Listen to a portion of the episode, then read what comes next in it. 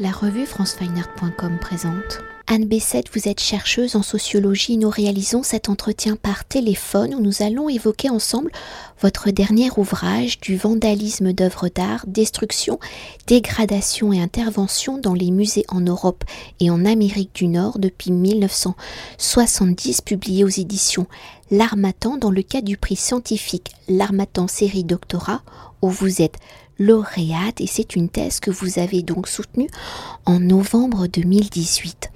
Alors à partir d'un corpus de 73 cas de vandalisme répertoriés et médiatisés sur une temporalité de près de 40 ans allant de 1974 avec l'œuvre Guernica de 1937 de Pablo Picasso à 2014 avec l'une des urnes de la série Colored Vase, une œuvre de Weiwei datée de 2007-2010 ayant eu lieu dans des musées d'art européens et nord-américains et en menant une série d'entretiens avec des acteurs concernés par ce phénomène, cet ouvrage, je répète son titre, du vandalisme d'œuvres d'art, destruction, dégradation et intervention dans les musées en Europe et en Amérique du Nord depuis 1970 est une étude sur les comportements qui sont qualifiés de vandalisme et sur les enjeux de ceci dans la sphère du monde de l'art. Alors dans un premier temps, pour mieux cerner le terme de vandalisme dans votre approche sociologique, comment définissez-vous justement le terme vandalisme? Et sans rentrer dans les détails car nous allons les développer plus tard dans l'entretien, quelles sont ces six grandes typologies de vandalisme d'art que vous avez donc recensées? Alors, euh, en tant que sociologue, euh, je ne définis pas euh, moi-même le terme de vandalisme. Ce que j'ai eu envie de faire avec cette étude, c'est d'aller voir qu'est-ce qui était justement désigné comme vandalisme socialement, et sans le définir moi-même. Donc, en fait, mon, point de départ, ça a été d'aller voir ce qui était dans les médias désigné comme un acte de vandalisme en faisant des, des recherches par mots-clés dans une base de données. Et c'est à partir de ce qui a été désigné socialement appelé vandalisme que j'ai construit mon corpus. Donc euh, c'est pas moi qui ai, qui ai posé une, une définition de, de, ce qui est du vandalisme, mais je suis allée voir ce qui était considéré aujourd'hui, enfin sur la période que j'ai étudiée en tout cas, comme du vandalisme, et c'est à partir de, de, de, ce, de, de ça que, que j'ai fait mon étude. Donc euh, à partir de là, j'ai déterminé euh, six types euh, de comportements qui étaient considérés comme du vandalisme actuellement. Donc le, premier type, je vais les présenter par ordre de, de prévalence dans le corpus que j'ai étudié, c'est le, le, vandalisme comme revendication personnelle, politique ou sociale. Le deuxième type, c'est le, le, vandalisme artistique, donc le vandalisme créatif qui est perpétré dans, l'optique de faire un geste de création artistique.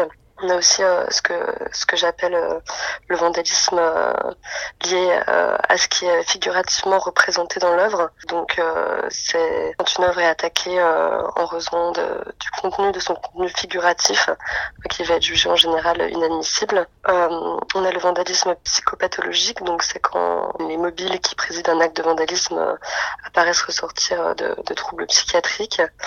On a le vandalisme comme critique esthétique ou institutionnelle, quand le vandalisme est perpétré pour euh, prendre euh, position euh, donc sur une thématique qui concerne l'esthétique ou le, milieu des musées.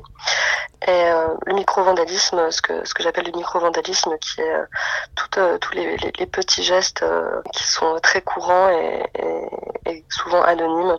Donc les traces de doigts les, les crachats les chewing-gums les petites inscriptions etc alors pour poursuivre donc si le vandalisme que je nomme patrimonial d'architecture ou d'œuvres d'art existe hein, depuis la nuit des temps. On peut citer la destruction des statues. Là, je reprends l'un de vos exemples des pharaons dans l'Égypte antique, les actes de destruction lors de la Révolution française ou plus proche de nous dans le temps mais éloigné géographiquement, la Révolution culturelle en Chine hein, de 1966 à 1976 ou encore la destruction des deux Bouddhas monumentaux des hautes falaises de Banyan en 2001. Alors pour évoquer l'origine de cet ouvrage et de vos recherches en tant que chercheuse en sociologie, quelles ont été vos réflexions pour centrer vos recherches sur l'acte de vandalisme et de vous concentrer à partir des années 1970 et dans une géographie donc très contrôlée des musées basés en Europe et en Amérique du Nord? Alors moi, ma réflexion, c'était bon, la, démarche euh, euh, sociologique, euh, c'est aussi de, pouvoir éventuellement faire un peu de des méthodes qualitatives, des entretiens, etc. Donc une partie de, de, mon choix était était portée par ça, c'est-à-dire que en, travaillant sur cette période-là, sur cette zone géographique-là, il m'a été possible de rencontrer, de parler avec une partie des protagonistes des, cas que, j'étudiais, donc des personnes qui ont vandalisé des œuvres d'art dans des musées, des personnes dont les œuvres ont été vandalisées, euh, des directeurs de musées dont l'établissement a été victime de vandalisme, euh, des, avocats, des juristes qui avaient pu être amenés à, travailler euh, autour de, ces questions-là.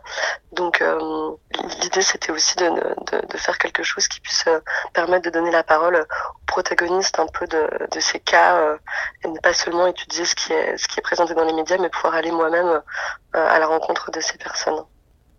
Oui, parce qu'en fait, votre recherche est un regard totalement complémentaire, on pourrait dire, à une recherche d'historien de l'art. Vous n'abordez pas du tout les mêmes problématiques. Pas du tout, non, non, c'est pas c'est pas c'est pas euh, fait d'un point de vue d'historien de l'art, c'est vraiment euh, c'est vraiment dans le dans le contact avec euh, les acteurs autant que faire se peut. Donc oui, voilà, je, n'avais pas du tout envie de faire une étude historique. J'ai j'ai commencé l'ouvrage par un, retour historique sur le vandalisme qui permettait un peu de de replacer ce dont j'allais parler dans un contexte. mais voilà, l'idée c'était c'était d'être vraiment ancré dans dans le dans, dans le maintenant alors, contemporain en tout cas. Mm. Alors en lisant euh, votre ouvrage, vous mettez en lumière ce lien particulier que la population entretient avec le patrimoine et les œuvres d'art, une attitude qui a changé hein, depuis la Révolution française, c'est-à-dire depuis 1793 est la création du premier musée ancêtre du Louvre sous le nom du Muséum central des arts de la République. Alors lors de votre étude, quel est ce lien particulier que vous avez décrypté au fil des siècles? Comment celui-ci évolue-t-il? Comment celui-ci prend-il de l'ampleur à partir du début du XXe siècle? Et dans cette attirance pour les œuvres d'art, pourquoi, comment analysez-vous cet attachement à l'art? Ancien, figuratif, alors que le vandalisme d'art contemporain est entre guillemets plus admis, fait moins polémique c'est deux questions, euh, deux questions un peu différentes euh, sur le, lien qui est entretenu avec les œuvres d'art, l'évolution du lien entretenu avec les œuvres d'art.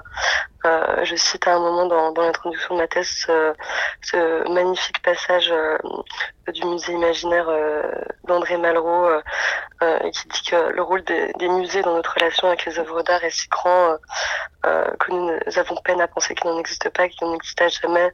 Voilà l'évolution à partir de la Révolution française et donc de la naissance aussi du musée d'art, euh, du rapport aux œuvres d'art euh, liées à tout ça.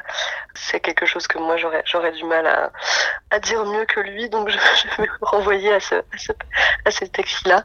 Mais, euh, mais sur la, le rapport différent aux œuvres d'art anciens ou contemporains, euh, quand il y avait des cas de vandalisme, effectivement, c'était très flagrant et très intéressant de voir que à, divers endroits, euh, donc moi je me suis intéressée à la réception, à la réaction sociale au vandalisme d'art, à la réception presque du, vandalisme d'art, euh, et je voyais que non seulement dans, les médias, dans les discours qui étaient tenus à propos des actes de vandalisme, mais aussi dans les faits, c'est-à-dire dans les conséquences euh, euh des actes de vandalisme, euh, les poursuites suite ou non judiciaire et ce à quoi elle menait. Il y avait une grosse, grosse différence de, de traitement euh, en fonction notamment du type d'œuvre qui était vandalisée. C'est-à-dire que bon, dans, dans, les médias, il pouvait y avoir des discours qui étaient qui dépréciaient euh, plutôt l'œuvre vandalisée que le vandale dans le cas de vandalisme de certaines œuvres d'art contemporain, ce qui n'était jamais le cas quand il y avait des, des, des, œuvres d'art ancien qui étaient vandalisées. Évidemment, quand c'est euh, la liberté qui dans le peuple qui est vandalisée, comme, comme ça a été le cas au relance, euh, euh, personne ne vient dire, euh, ne vient se moquer du tableau. Tout le monde va, s'en prendre à, la, se questionner sur la personne, la légitimité de la personne qui, a commis l'acte de vandalisme, pas la légitimité du tableau à être dans ce musée. alors que dans d'autres cas, quand c'était des œuvres d'art modernes ou contemporains qui étaient vandalisées, il pouvait y avoir des remarques qui allaient plutôt dans le sens de on comprend l'acte de vandalisme et, et, dans le sens de questionner la légitimité d'une telle œuvre à être dans un musée. C'est arrivé à plusieurs reprises. C'est arrivé notamment quand la fontaine de, de Duchamp a été vandalisée, par exemple. Mais c'est qu'un exemple parmi d'autres. Et voilà, même juridiquement, j'ai compilé un peu les, conséquences auxquelles ont, donné lieu différents cas de vandalisme. Et on voit que le vandalisme d'art contemporain a tendance à ne pas être forcément poursuivi en justice, donc à, à, ne pas donner lieu à conséquences, même quand la personne est, est connue, enfin l'identité de, de, la personne est connue, alors que le vandalisme d'art euh, moderne ou classique porte beaucoup plus souvent à conséquences, sachant que le vandalisme d'art classique a plus que le vandalisme de n'importe quel autre type d'art, tendance à mener à des internements en hôpital psychiatrique. Donc en gros, on voit euh, qu'on est considéré fou euh, si on vandalise de l'art euh, classique et pas du tout, et plutôt légitime si on vandalise de l'art contemporain. Ce qui, est, ce qui est assez intéressant, ce qui parle pas mal du rapport qu'on a et des représentations qu'on a sur différents types d'œuvres. Et pour continuer sur cet attachement aux œuvres d'art et au rôle des institutions muséales pour les protéger, les conserver, les sauvegarder, les valoriser, pour mener votre enquête, comment les acteurs du monde de l'art, les conservateurs, les restaurateurs, analysent-ils les actes de vandalisme? Comment ces actes de vandalisme sont-ils vécus par les institutions? Et peut-on s'attarder sur ces fameux 80% d'actes de vandalisme qui ne sont pas officiellement déclarer comment ce vandalisme dit du quotidien est-il géré justement les institutions? Alors euh, c'est assez dur à, savoir euh, tout simplement parce que la plupart des, responsables d'institutions culturelles euh, ne veulent pas en parler. Mes sollicitations ont souvent été déclinées quand, j'avais demandé des, des, entretiens avec des personnes. Le vandalisme reste un, un, sujet tabou pour les personnes qui ont quand même la responsabilité euh, des œuvres d'art, euh, n'ont pas forcément envie de faire la publicité de, de ce qui peut arriver, de, des, accidents qui peuvent arriver euh, quand, euh, quand elles sont sous leur, euh, sous, sous leur garde en quelque sorte. ils ont une, une, mission qui est, qui est complètement contradictoire, c'est-à-dire d'une part euh, de conserver et de protéger les œuvres et d'autre part de les exposer au public. Il y a, il y a cette, euh, cette euh, grande contradiction, un peu cette double mission euh, qui, pour, pour vraiment bien protéger les œuvres, il faudrait en fait ne pas les montrer. Euh, donc ils essaient de, de faire en sorte que ce soit possible dans les meilleures conditions, mais quand il arrive euh, un, accident comme ça, je n'ai pas vraiment une idée de comment il l'analyse. Euh, en général, euh, c'est de ce que dans les discussions que j'ai eues, c'était pas vraiment de l'ordre de l'analyse. C'est des actes qui sont de toute manière immédiatement discrédités comme problématiques et, illégitimes. Donc il n'y a pas vraiment de, recherche d'aller beaucoup plus loin que ça. Euh, mais en tout cas, c'est extrêmement problématique et tabou euh, dans ce dans ce, dans ce milieu-là. Il y a, quelques personnes qui ont accepté de discuter, de me recevoir et de, me, discuter avec moi, euh, mais la grande majorité des, responsables de musées préfèrent tout simplement ne, ne pas en parler et l'ont dit de manière explicite parfois euh, que, la politique de l'établissement était de ne pas communiquer sur, euh, sur ces questions-là quand, quand j'ai sollicité certaines personnes. Peut-être la peur de du vandalisme.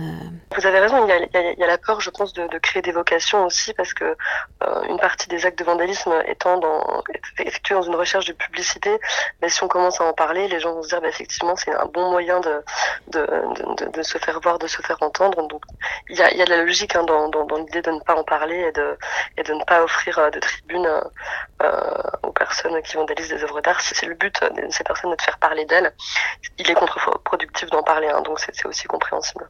Et justement, pour continuer de décrypter hein, les actes de vandalisme lors de votre enquête, quels sont les profils justement des vandales que vous avez identifiés? Comment les vandales revendiquent-ils leurs gestes à travers les six grandes typologies de vandalisme évoquées précédemment? Peut-on s'attarder sur quelques exemples? Sur les, les profils euh, euh, des vandales, euh, la chose qui ressortait, euh, qui, était la, la, plus significative, euh, bon, il y, y, avait, j'ai un peu regardé les différentes euh, types d'activités des, personnes qui avait perpétré les actes de vandalisme qui, qui composent le corpus que j'ai étudié.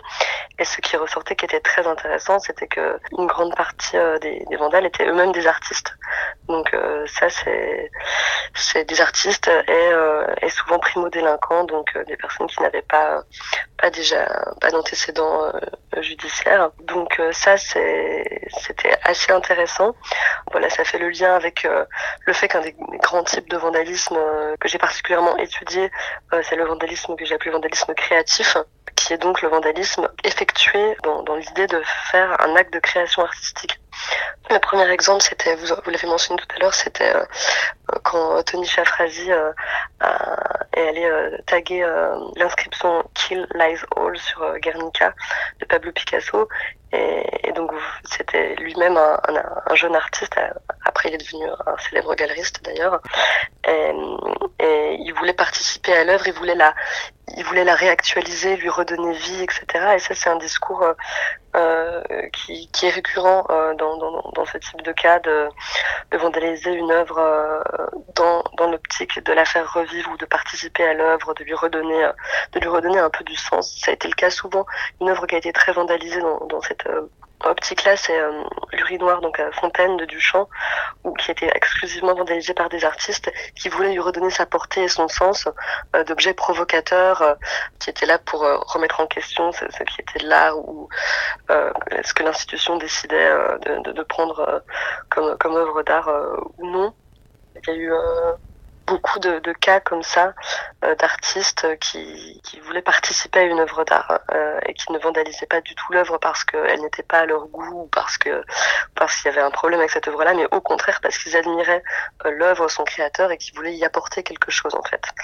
Euh, après, les artistes, on les retrouve beaucoup dans un autre type de vandalisme qui est le vandalisme comme critique esthétique ou institutionnelle, où là, et par contre, il y a, y a, donc une, une, opposition à la sélection d'une œuvre dans une institution institution muséale ou au statut auquel elle accède, ou au fonctionnement de l'institution muséale de, faire le choix d'exposer tel ou tel type d'artiste. Par exemple, peu d'artistes locaux, euh, dans le cas de, des vases qui ont été euh, euh, brisés par, par Maxime Caminero euh, à Miami les vases d'Ai Weiwei. Donc euh, lui, il voulait protester contre le fait que, que le musée qui, qui venait d'ouvrir euh, ne, donnait pas de place aux artistes locaux et trop de place aux artistes internationaux comme Ai Weiwei. Et, du coup, c'est pour ça qu'il a, qu'il a fait cet acte de vandalisme on retrouve un peu les artistes dans, dans ces deux catégories-là. Et après, dans les autres types de catégories, le, le, par exemple le vandalisme comme revendication politique ou sociale, euh, euh j'ai moins de, de profils type euh, vandale. Le seul, euh, la seule catégorie où il y a quelque chose qui est un peu typique, c'est euh, dans le cas du vandalisme psychopathologique, où typiquement c'est des gens qui ont déjà eu des, des, problèmes psychiatriques connus, enfin des internements en institutions psychiatriques, etc. auparavant, qui ont tendance à commettre ce type d'acte. Et, voilà, et contrairement à ce qu'on peut penser, c'est une toute petite partie du, du, vandalisme d'art et c'est pas du tout euh, la majorité des personnes qui ont des troubles psychiatriques. Euh, c'est voilà, c'est complètement accessoire et, et euh, tous les vandales d'art ne sont pas du tout fous. Et alors vous l'avez déjà évoqué, mais pour continuer sur l'acte de vandalisme créatif, peut-on s'attarder sur Fontaine de Marcel Duchamp? Où plusieurs répliques ont été vandalisées Alors comment Ici, la pensée plastique justement de Marcel Duchamp est-elle en relation directe avec l'acte de vandalisme? Comment les artistes vandales se revendiquent-ils justement de Marcel Duchamp pour eux? Pourquoi leur geste est-il une prolongation de l'œuvre? C'est compliqué. Moi, je pense qu'il y a un malentendu euh, sur la, la, lecture qui a été faite euh, de l'œuvre de Marcel Duchamp euh, à certains endroits. Je pense qu'il y a une partie des, de, de l'idée que, que c'est le que c'est l'artiste qui fait l'œuvre et que du coup si je pense que dans cette démarche là il y a de la part de, de ces personnes là l'idée que c'est l'artiste qui décide ce, qui est une œuvre d'art et que du coup si eux ils décident que étant artiste que le geste est artistique alors il l'est. Euh, sauf que je pense qu'il y a une petite euh, incompréhension une petite méprise dans le sens où je pense que la Duchamp voulait plutôt mettre en, en, en avant euh, que c'est le regardeur, l'institution qui fait l'œuvre Et, au final, c'est ça que, que, que en, que ça vient rappeler les, conséquences de ces gestes de vandalisme, c'est que ce n'est effectivement pas euh, l'artiste qui fait l'œuvre, mais bien le monde de l'art, l'institution et les personnes qui vont tenir un discours sur l'œuvre et, décider de est-ce qu'on la considère esthétiquement ou, pas. Et, ce que ça prouve en fait, c'est que c'est bien ça. Donc ces gestes-là ne sont en général pas regardés par le monde de l'art euh, comme étant euh, des gestes de création artistique et du coup ils ne sont pas traités comme tels et du coup les œuvres sont restaurées. Et euh, toujours pour continuer sur l'acte de vandalisme créatif, comment les artistes de l'œuvre initiale, de l'œuvre vandalisée, se servent-ils de ce geste, se réapproprient-ils à leur tour le geste du vandale, parce que ça arrive parfois, et dans cette même dimension, comment les institutions gèrent-elles ce genre de détournement? Le marché de l'art peut-il également en profiter? Alors, euh, je pense que ça dépend euh, vraiment des, contextes. Moi, sur l'étude que j'ai menée, ça portait sur les musées d'art. Donc, les œuvres ont, toutes été, euh, été restaurées, parfois avec le choix, éventuellement dans un cartel, de, de, mentionner l'acte de vandalisme, parfois avec une restauration qui peut être mise en scène, etc., pour éduquer. Mais l'œuvre devant être, être conservée, voilà, les, les, décisions qui est prise est automatiquement de ne pas conserver conserver euh, l'œuvre après modification, on va dire. Après, dans d'autres contextes où euh, les œuvres ne sont pas euh, comme ça, n'appartiennent pas à des collections muséales, je pense qu'il peut y avoir plus de jeux sur sur la décision de, de, l'artiste de conserver l'œuvre telle qu'elle ou non. des œuvres peuvent prendre, enfin, j'imagine prendre de la valeur si un acte de vandalisme participation de l'histoire, ça dépend aussi de quel est l'acte de vandalisme, qui est-ce qui l'a commis, parce que si c'est un, un, artiste qui est reconnu, par exemple, qui va vandaliser une œuvre, euh, ça va être euh, différent. Si Picasso était allé vandaliser une œuvre dans une galerie, évidemment que l'œuvre aurait plus de plus de valeur, et aurait été conservée comme telle. Donc ça va vraiment dépendre euh, du contexte, et, j'avoue que du coup, pour l'instant, j'ai surtout étudié les institutions muséales, donc les cas où, où il n'y a pas vraiment de, de, de place à, à une autre option que la restauration de l'œuvre. Alors si je porte une attention particulière au vandalisme créatif dans votre ouvrage, vous lui consacrez un chapitre entier, hein, la troisième et dernière partie de vos recherches. Alors peut-on ensemble évoquer les origines de ce vandalisme créatif, comment les artistes modernes ont-ils impulsé cette norme de s'approprier des œuvres généralement classifiées comme médiocres et d'artistes inconnus. Vous avez évoqué Picasso, c'est l'un des exemples de votre ouvrage. Pourquoi aujourd'hui ne sont-ils pas jugés comme artistes vandales, justement? Pourquoi un artiste est-il jugé comme vandale et comment le choix de l'œuvre vandalisée, réappropriée, est-elle considérée comme une œuvre totale ou comme un acte de détérioration? L'exemple de, Picasso euh, euh, était intéressant en ce sens. Donc lui, il a, il a vandalisé, euh, enfin il a vandalisé du coup, ça n'a pas été appelé comme du vandalisme, donc euh, il, il, est intervenu euh, sur une œuvre qui, était conservée dans un musée, un portrait, un portrait qui était, qui n'était pas pas une œuvre très reconnue, voilà, qui était conservée dans les réserves, etc. Et du coup, ça n'a ça n'a pas été considéré et mis en avant comme du vandalisme. et quand le quand le poteau rose a été découvert, le, fait que Picasso ait repeint sur cette toile, évidemment, ça n'a pas euh, été restauré dans mon corpus euh, à moi puisque c'était c'était avant et puis que ça n'a pas été euh, traité comme du vandalisme. Mais on voit que si c'est un artiste connu qui s'en prend à une œuvre qui n'est pas reconnue, on va on va traiter la chose différemment et et, et, oui, dans la dernière partie du livre, je montre à quel point a les réappropriations, les modifications d'œuvres existantes ont été courantes, euh, que ça a été, que ça a tenu une place importante dans l'histoire de l'art euh, du XXe siècle, euh, sans être considéré comme du vandalisme, toujours quand quand les, les, les artistes s'en prenaient, prenaient comme, comme support, on va dire, des œuvres qui n'étaient, qui n'avaient pas une grande valeur, qu'ils achetaient sur des marchés opus, etc.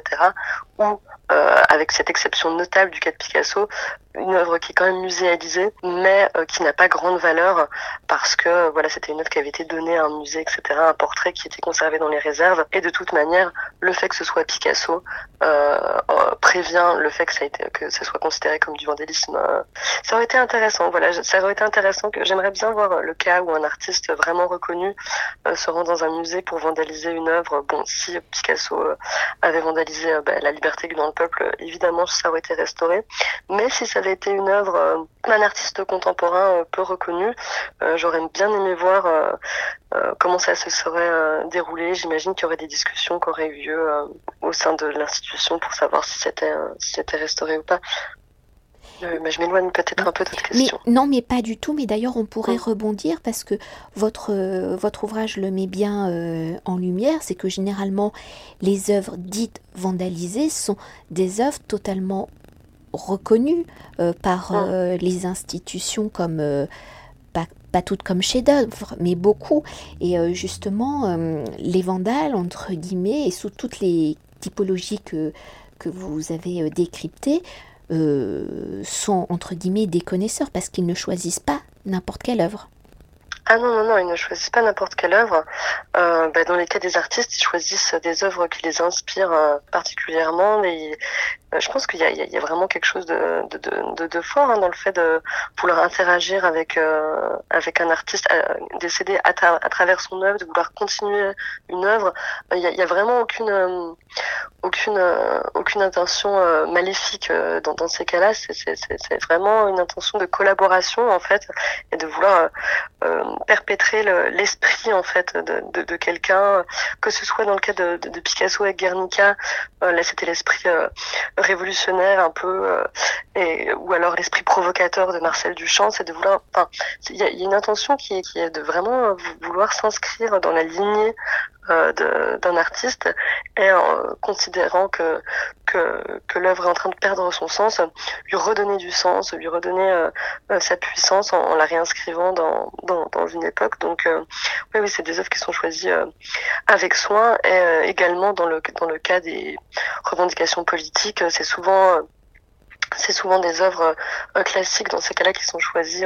il y a eu des œuvres de Poussin, ben donc de Delacroix, etc. On sait que c'est des œuvres euh, ou des portraits de, de, personnages célèbres, etc. Et on sait que c'est des œuvres qui vont faire réagir en fait, qui ont de la visibilité. Donc euh, c'est pas n'importe quelle œuvre dans le coin d'un musée quand on choisit pas au Louvre-Lens c'est qu'on choisit de vandaliser la liberté qui dans le peuple.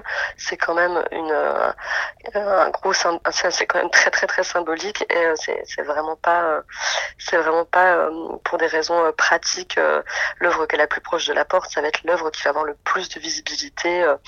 Euh, c'est des, choix qui, je pense que dans une grande, grande partie des cas qui composent le corpus que j'ai étudié moi, c'est des actes qui sont prémédités, qui sont vraiment réfléchis, et c'est pas quelque chose d'impulsif du tout, quoi. C'est des décisions qui ont été calculées. Pour conclure notre entretien, peut-on s'attarder sur cette phrase du chapitre 12, euh, l'œuvre Le musée, une double profanation, qui se trouve à la page 185 Alors, l'objectif des auteurs de ce type d'atteinte est de tenter de capter cette magie sociale, où vous y évoquez donc l'aura qui se dégage de certaines œuvres. On vient de l'évoquer. Alors, comment les auteurs des actes de vandalisme choisissent-ils leurs œuvres, pourquoi, comment cette aura, cette magie de l'œuvre sont-elles le facteur commun des différentes typologies de vandalisme? C'est pas forcément commun à tous les types de vandalisme. À, ce, moment-là, je parle euh, beaucoup de, types de, vandalisme qui sont qui sont perpétrés dans le dans, le dans l'optique de capter l'attention, de, faire passer un message, de, faire passer, de se faire euh, remarquer, d'attirer l'attention sur soi ou sur un message. Donc c'est c'est beaucoup le vandalisme politique, euh, revendication politique ou sociale, et, en partie aussi un peu le vandalisme artistique euh, qui ressortent de, ces stratégies de, captation euh, de, l'attention. Et du coup, dans ces démarches, la magie sociale, elle, est, présente à partir du moment déjà où l'œuvre est muséalisée, puisque c'est comme des institutions euh, qui, font autorité hein, dans, nos sociétés euh, actuellement. Donc une œuvre qui rejoint une collection musée, une œuvre qui est accrochée au mur d'un musée, est déjà investie de cette magie sociale de l'institution, de ce que représente le musée, etc. Et donc c'est déjà ça, la démarche, dans un musée d'art, on sait que c'est pas une œuvre qui est accrochée euh, euh, sur un dans la rue.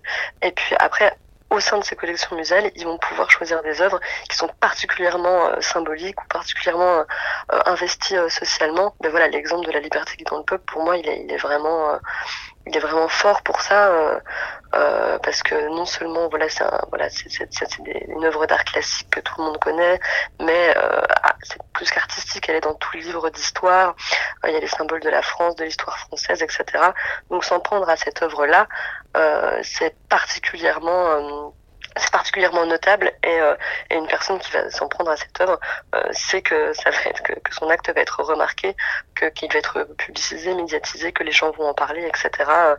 Donc euh, voilà, il peut y avoir ce croisement un peu d'ordre de, d'importance qui sont une œuvre peut être importante de manière artistique, historique, etc.